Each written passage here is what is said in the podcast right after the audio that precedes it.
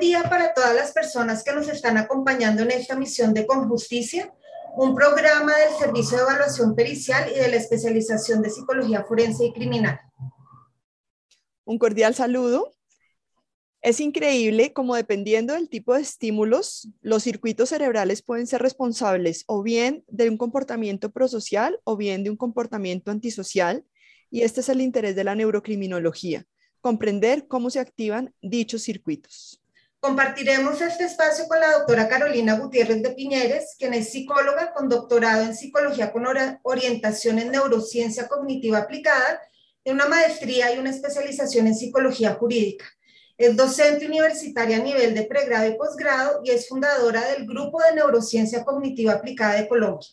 Asimismo, es miembro fundador de la Asociación Colombiana de Psicología Jurídica y Forense, de la Unidad de Psicología Jurídica y Forense del Colegio Colombiano de Psicología y del listado de peritos del Colegio Colombiano de Psicología. Tiene experiencia como perito en psicología y neuropsicología forense en el área penal, civil y laboral. Eh, bueno, doctora Carolina, eh,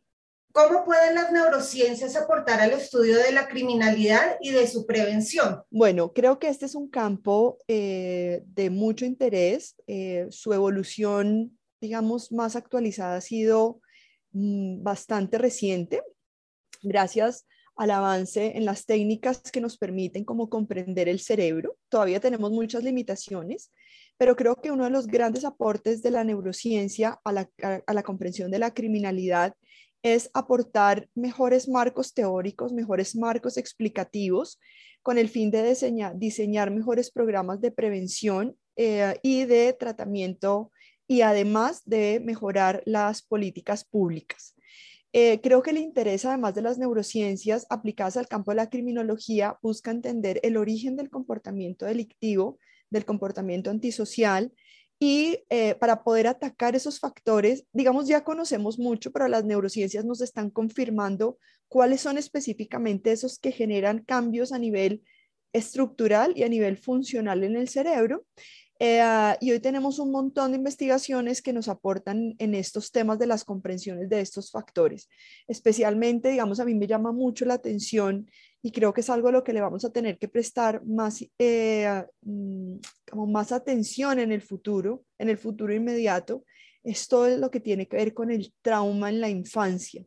no solamente con el tema del maltrato o la negligencia, sino como los niños son expuestos a diferentes situaciones que generan traumas pequeños a nivel emocional que tienen un impacto impresionante en cómo el, cerebro se va a desarrollar posteriormente. Entonces creo que, creo que este tema va a explicar además mucho más eh, y de mejor manera por qué se producen ciertos tipos de trastornos de personalidad que luego van a estar relacionados con la eh, criminalidad. Este, doctora Carolina, ¿cuáles han sido los principales aportes de las neurociencias en este campo pues hasta ahora y eh, si nos puedes decir si en Colombia se han hecho algunos avances, pues teniendo en cuenta la idiosincrasia de los colombianos y pues el momento tan complejo que estamos viviendo a nivel social y político. Bueno, voy a empezar por la última y luego me voy a volver a, la primera porque creo que es importante que nos centremos un poco en lo que pasa en Colombia. Nosotros tenemos eh, una desventaja económica en este momento, más que un interés científico, más que no haya un interés científico, es que no tenemos el dinero ni los recursos para comprar las herramientas y los instrumentos que en realidad nos permiten hacer buenas mediciones. Tenemos, yo creo que en Colombia, si yo no estoy mal, tenemos alrededor de tres o cuatro resonadores magnéticos funcionales que son los que nos permiten conocer la, la función del cerebro para conocer la estructura tenemos un montón, pero en este momento lo que nos interesa es cómo funciona el cerebro y en eso nosotros no tenemos recursos, no tenemos tantas personas preparadas. Eso es un reto, no es una crítica ni es algo negativo, por el contrario, nos abre un montón de posibilidades, pero sí necesitamos invertir muchos más recursos en esta tecnología para que en Colombia avance más teniendo en cuenta lo que acabas de decir, nuestra idiosincrasia y nuestra cultura. Eh, creo que, digamos, lo que en lo que más hemos avanzado son en evaluaciones neuropsicológicas, pero nos estamos quedando cortos porque hoy sabemos que, la, eh, digamos, el comportamiento criminal tiene que ver mucho con la conducta social más que con la cognición. Más que con saber leer, hablar, poner atención, es cómo me relaciono con el otro, qué tanto me importa el otro en esas decisiones que yo tomo, cómo hago juicios de valor y juicios morales en mis decisiones, en mis interacciones. Y entonces creo que ahí tenemos un vacío todavía de entender el cerebro social y cómo este cerebro social eh, nos lleva a, digamos, a cometer delitos. Ahora sí vamos a entrar en cómo, cuáles han sido las líneas de investigación principales, digamos, a nivel mundial. Las podemos agrupar en, las, en todas aquellas investigaciones que nos han permitido comprender cuáles son las bases neuronales subyacentes a diferentes subprocesos. Hoy tenemos mucho más claro, por ejemplo, esas bases neuronales que subyacen a la violencia y a la agresión, y esto ha sido súper interesante para explicar, eh, digamos, inclusive en el futuro el gran reto va a ser la modificación de algunos artículos del Código Penal y del Código de Procedimiento Penal, porque entender este tema de la violencia y la agresión nos va a dar más herramientas para saber, digamos, cuál debería ser la mejor decisión cuando se toman decisiones judiciales.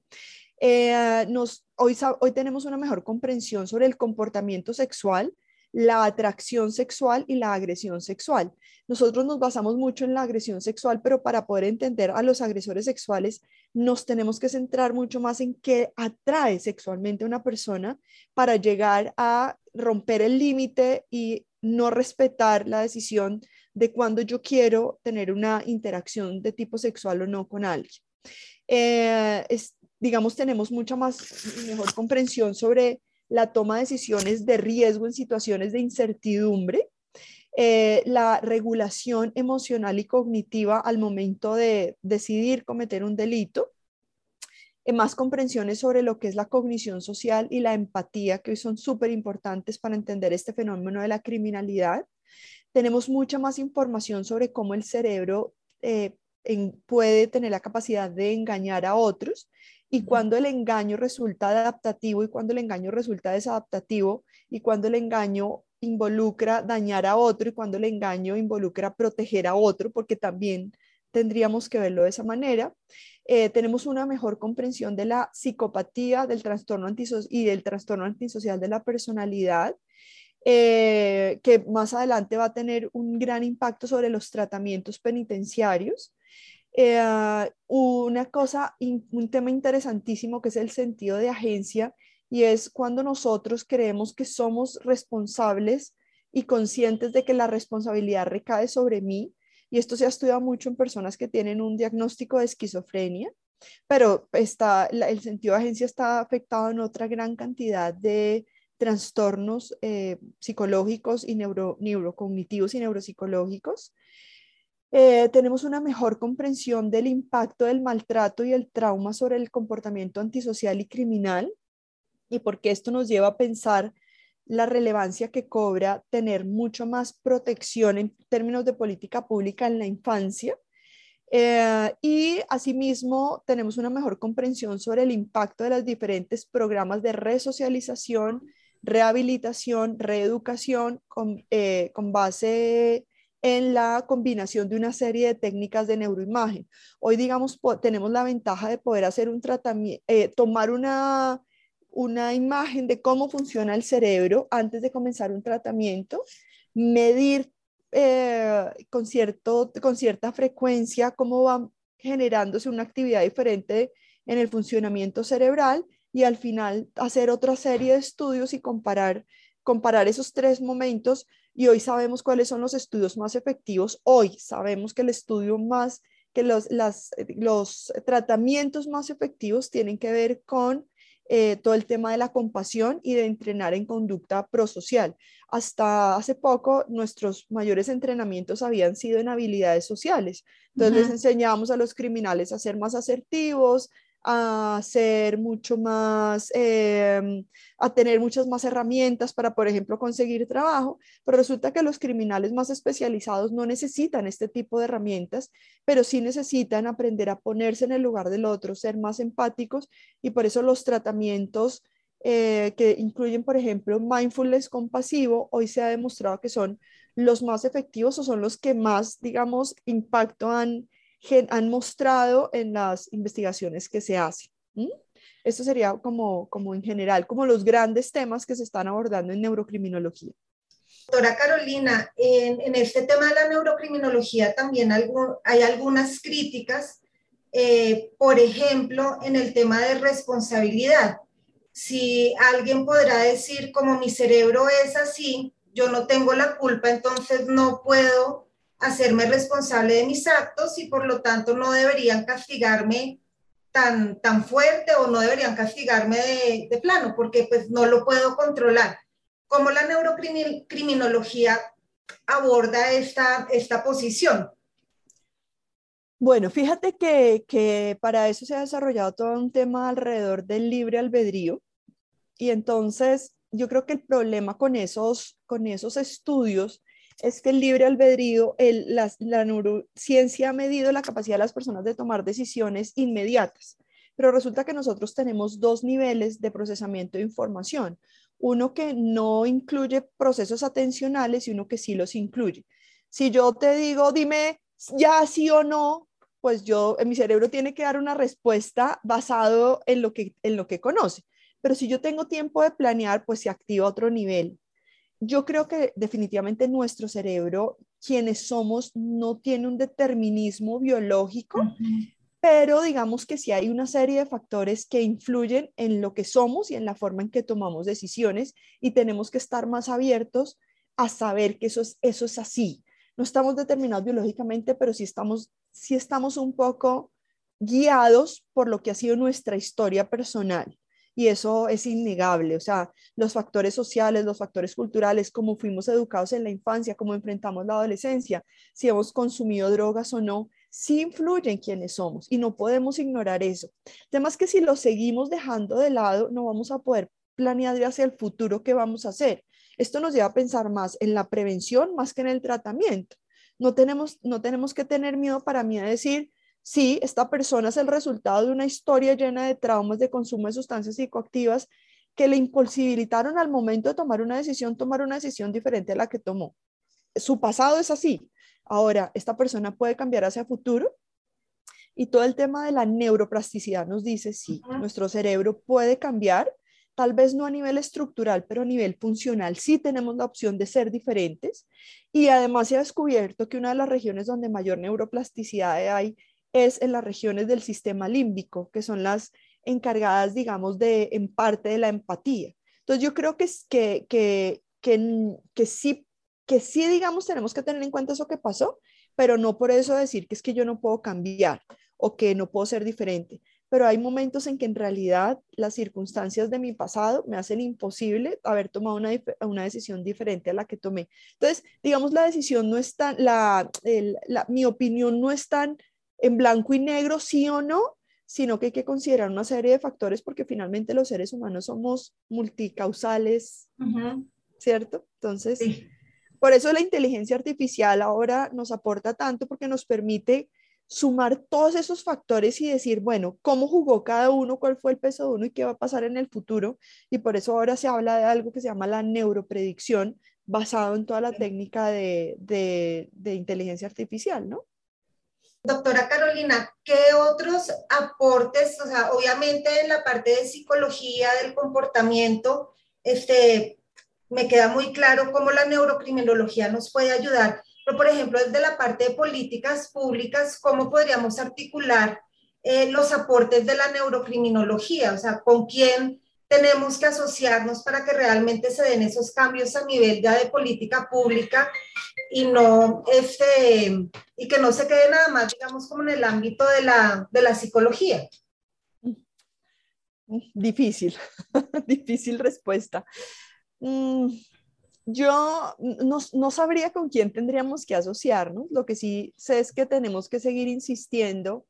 Mira, un tema, un tema que es crucial es todo lo que está pasando en la infancia cuando los niños son víctimas de violencia y de maltrato. Entonces, ¿qué hace nuestro sistema? Nuestro sistema inicia un sistema de protección que una de las opciones más, eh, más posibles es que el niño sea retirado de su hogar, sin luego permitir un acompañamiento para que ese niño siga fortaleciendo los vínculos con sus padres o con su mamá o con su papá o con otros familiares y muchos de estos niños quedan a merced del sistema de protección y esto para el cerebro es mortal. O sea, los estudios en otros países con esto es terrible y yo creo, y estos, muchos de estos niños que han sido maltratados y que nunca fueron tratados, luego van a ser, va a ser imposible revertir ese, ese daño que se causó. Y eso tiene que ver con política pública. Entonces, ¿con quién nos asociamos? Yo siento que, que una gran responsabilidad para prevención de la criminalidad está, por ejemplo, en instituciones como el bienestar familiar, debería tener una apertura más grande a discusiones como estas. Deberíamos, mi invitación sería hacer mejores mesas de trabajo con ellos, más que con fiscalía, más que con policía, es cómo, cómo articulamos desde la infancia hasta la vejez todos los factores que nos llevan y que posibilitan que exista el, fenómeno de la criminalidad, ¿verdad? Eh, con los colegios, con, entonces con quién nos articulamos con todos los que tienen que ver con toda la historia del desarrollo personal de un ser humano. Porque si seguimos trabajando como política pública responsabilidad de la Fiscalía, de la Policía, del Ministerio de Justicia, no vamos a llegar a ningún lado. Eso sería como basado en lo que yo he leído en investigaciones en neurociencias, eso sería lo que tendríamos que hacer hacia futuro, es un reto, ¿no?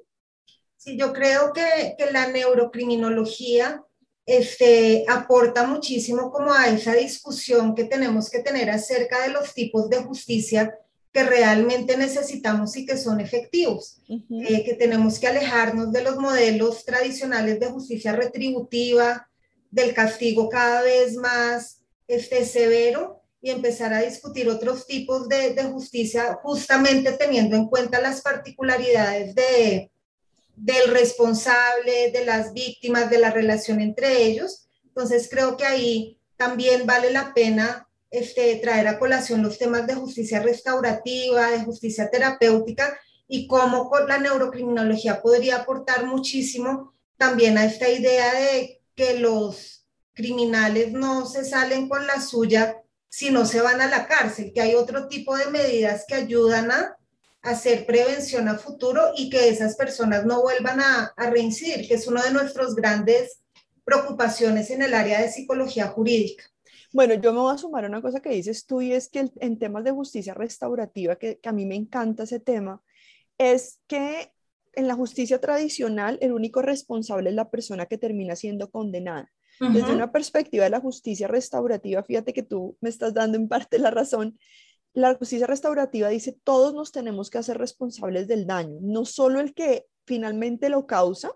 sino que tenemos que sentarnos a analizar cómo yo contribuía a que esta persona llegara a donde llegó y cómo todos somos responsables, primero quien causó el daño más importante, pero cómo todos somos responsables de reparar y de sanar y de reconstruir una relación, una interacción con otros. Y en eso la neurociencia tiene, sobre todo las investigaciones en neurociencia social, que son bellísimas en estos aspectos, que además, por ejemplo, hay investigaciones en neurociencia social que dice que mientras estemos cerca personas que son cercanas a nosotros, con las que tenemos cierta familiaridad, estaremos más dispuestos a hacer las cosas mejor. Y ahí creo que la justicia restaurativa tendría mucho que ver con lo que ha dicho la neurociencia. Tienes toda la razón. Bueno, después de hablar con la doctora Carolina Gutiérrez de Piñeres, podemos concluir que la neurocriminología es un campo que está este, en su infancia, ahorita en Colombia, que tiene una gran posibilidad de darnos muchas respuestas y herramientas frente a los temas de criminalidad y de presiones sociales también que, que, estamos viviendo ahorita, no solo en Colombia y en el mundo, y nos hace como una invitación a todas las personas que trabajamos en estas áreas a tener la mente abierta como a para incluir en nuestros análisis y en nuestros estudios estos temas de neurocriminología y también creo que es una invitación importantísima a trabajar de manera interdisciplinaria, no solo los psicólogos con psicólogos, sino también con los abogados, con los trabajadores sociales, etcétera, para que realmente podamos hacer ese cambio a nivel de políticas públicas. Eso es una tarea grande, es una tarea de gremios, pero creo que es algo que la neurocriminología nos puede dar ese impulso este, que necesitamos. bueno, doctora Carolina, muchísimas gracias por estar en el programa. También agradecemos a todos los que se unieron a nosotros en esta transmisión y los invitamos a que nos sigan en nuestras redes sociales oficiales, donde podrán interactuar con nosotros. Hasta un nuevo capítulo. Muchas gracias. Muchas gracias. Chao, chao.